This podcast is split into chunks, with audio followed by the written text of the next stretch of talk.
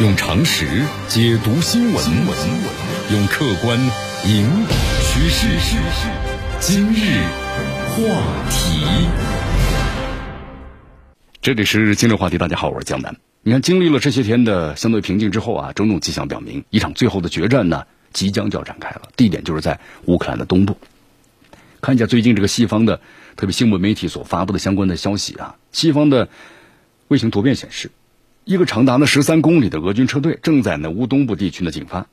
按照这西方媒体的描述啊，大批的俄军坦克、火炮，包括此前呢从基辅周围撤离休整的俄军部队，那么已经抵达了就是乌克兰哈尔科夫周围的进攻集结点。这美国军方呢也发表了意见，说俄军呢正在为俄乌战争的新阶段做重大的准备。这清楚的表明，说俄罗斯人呢希望呢将更多的军事资源投入到乌克兰的东部顿巴斯地区。那这就意味着。俄军下一阶段的军事行动，不再是一城一池的简单的争夺了，那么可能是一场全面攻势，因为这个成败啊，决定着俄乌冲突的未来的走向。你看，这个乌军呢，也在加紧装备，大批的乌军呢，也正向乌克兰东部地区的移动。乌克兰内政部顾问德尼森科在电视台呢警告说：“依我看来，乌克兰东部的大规模攻势已经揭开了序幕。”乌克兰总统顾问呢？波多利亚尤科也表示说，乌克兰准备呢大战一场，那乌克兰呢非赢不可，包括呢顿巴斯的战役。那么只有这样，乌克兰才会拥有呢更强而且更有力的谈判立场。还是那句老话呀，这战场上你得不到的，你别指望呢谈判桌上能得到。但是如果从这个战场态势来看的话，俄罗斯这次呢肯定是势在必得啊，因为俄罗斯军队啊拥有三个优势，第一就是乌克兰东部地区呢相对来说地势很平坦。这样的话，有利于呢，就是俄罗斯的坦克部队展开。那么在这里进行会战，那你这个乌克兰军队就要和俄军展开一场呢，涉及到坦克、火炮和飞机的常规战斗。那么对于这个俄军来说，这是他们的优势；而对于乌军来说呢，缺乏有力的杀伤性武器。那么第二呢，在乌克兰东部呀，更靠近俄罗斯的补给线，战斗区域呢更小、更具体啊。第一阶段战役，你看俄军也承认遭遇了重大的伤亡，因为战线一长的话呀，后勤补给不够。你这后勤补给呢，还会经常遭到乌克兰的这个军队的小规模的袭击，这是个重大的软肋。但是在乌克兰东部地区啊，能够有效的规避这个问题。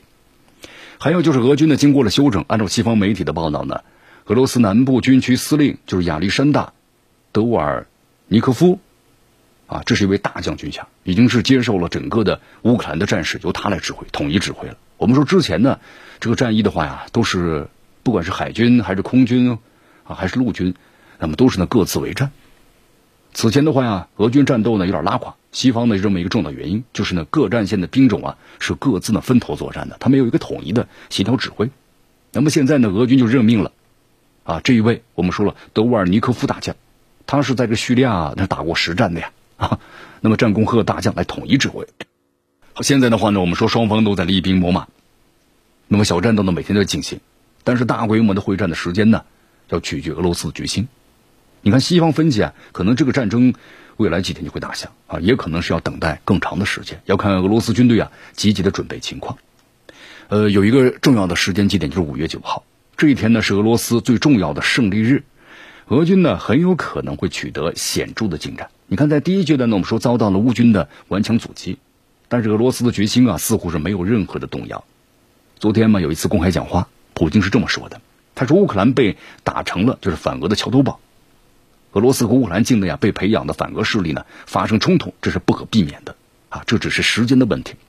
在乌克兰的特别军事行动目标呢就是要帮助顿巴斯的人民，并且呢采取相关的措施，确保呢俄罗斯自身的安全。他强调，我们别无选择，但是毫无疑问，崇高目标呢即将要实现。他说，我经常听到的问题是，能不能稍微快一点结束这个特别军事行动呢？能，但这取决于军事行动的强度。不过遗憾的是。军事行动的强度呀，往往会带来损失。我们的任务是在将损失降到最低的情况之下，实现呢所有的既定目标。你看，对于西方的现在指控嘛，特别是其他的一些事件，比如布恰事件啊惨案，然后呢，普京的回应就是这完全是造假。同样的造假呢，当年发生在叙利亚，现在呢出现在了布恰。那么，对于像俄罗斯和乌克兰谈判呢，普京就直言说，谈判现在进入死胡同了。而在那个俄罗斯取得胜利之前，他说不会的停止在乌克兰的军事行动。现在俄军的最大的进展就是在俄东部的战略重镇马里乌波尔。那么驻守这个马里乌波尔的是乌克兰海军的第三十六旅。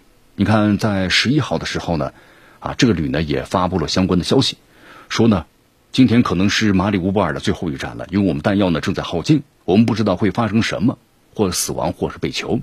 一个多月以来，我们一直在没有弹药、没有食物、没有水的情况下作战。做着可能的和不可能的事情，那么通过他们的这一番这个描述吧，你就发现战场态势呢，对乌克兰守军来说是非常不利的。根据在和俄军呢协同作战的顿涅茨克的武装通报，他们的部队呢现在已经完全控制了马里乌波尔的港口地区。那么剩下的部分地区的乌克兰守军，那么很多就是外界熟知的亚速营。这个亚速营的话，目前呢都撤到了钢铁厂的要负隅顽抗，啊，最后的清剿工作呢也还在逐渐进行。那么，另外根据车臣部队的消息，一千多名乌军士兵啊向他们投降了，其中相当一部分呢是伤兵。就是还有一个插曲啊，说亚速营呢发出了尖锐的指控，俄军在围剿他们的时候呢，一架俄罗斯军队的无人机对他们可能使用了化学武器啊。当然，我们说这个化学武器的话，不管是西方任何国家都没有相关的证据，包括这个乌克兰总统泽连斯基也没有完全肯定。但是西方国家呢，对吧？我们说这个反应倒是很快。英国声称，如果你要是使用这个化学武器的话，那西方的所有应对选项都摆在桌面上。美国国务卿布林肯也说了嘛，美国虽然无法证实你俄罗斯使用的化学武器，但是美国呢掌握了俄军可能会使用各种防爆剂的可靠信息。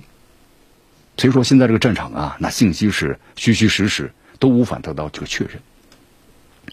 好，我们再从这个战争的角度来分析一下，拿下这个马里乌波尔，俄罗斯就打通了克里米亚呢和顿巴斯的陆地走廊了，也就是说。可以控制的乌克兰超过百分之八十的黑海的海岸线，那么如果再拿下南部的奥德萨，那么乌克兰就成为一个内陆国啊。最后怎么看呢？一场大战近在弦上看，这战场的形势我们说是瞬息万变的。一个多月前咱们还以为呢这场战争那可能是速战速决，但一个月多之后，我们就看到了似乎变成了一场的传统的大会战啊。七十多年过去了，因为从这个二战嘛到现在。战争又在这片土地上呢，以过去的模式重新上演。那这还是在兄弟民族之间，让人呢不胜唏嘘啊。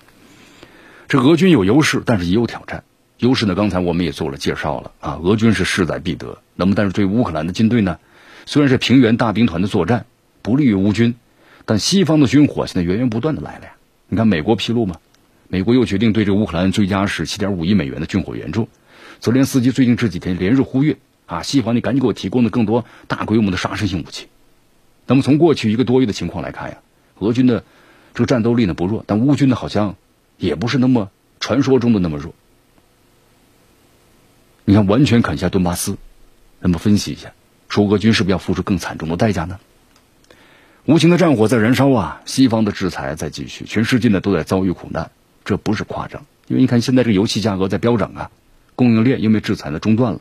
那么粮食危机呢，隐隐出现了，在亚洲，斯里兰卡陷入全面危机；从中东到非洲，从拉美到欧洲，很多国家都在苦苦挣扎。当然，最苦难的我们说还是乌克兰，因为乌克兰是这个欧洲的大粮仓。你看之前的话呢，是广袤而富饶的土地，按照世界，呃，我们说这个世界央行的这个估算，今年 GDP 呢暴跌百分之四十五点一，这什么概念？看了一下啊，在二零二零年，就是乌克兰全国 GDP 啊，大约是一千五百五十五亿美元。那么过去三十年呢，乌克兰的经济是起起伏伏。呃，在这个一九九零年，就是乌克兰独立的前一年，其 GDP 的水平呢是八百一十四亿美元。那么如果要是去年，由于受到新冠疫情的影响啊，但是没有打仗，但是我们说了，这个数字的话还不错，一千多亿。那么如果要是今年萎缩百分之四十五点一的话，四十五点一，就是回到那八百多亿美元了呀，也就是在这个上个世纪九十年代初乌克兰独立的前一年就这个水平了。你看辛辛苦苦了三十年呢，那你乌克兰追求的是什么？一举又回到独立前了。你看这是怎样的一个循环呢？那这又是怎样的一个人间悲剧呢？用常识解读新闻，用客观引导趋势。今日话题。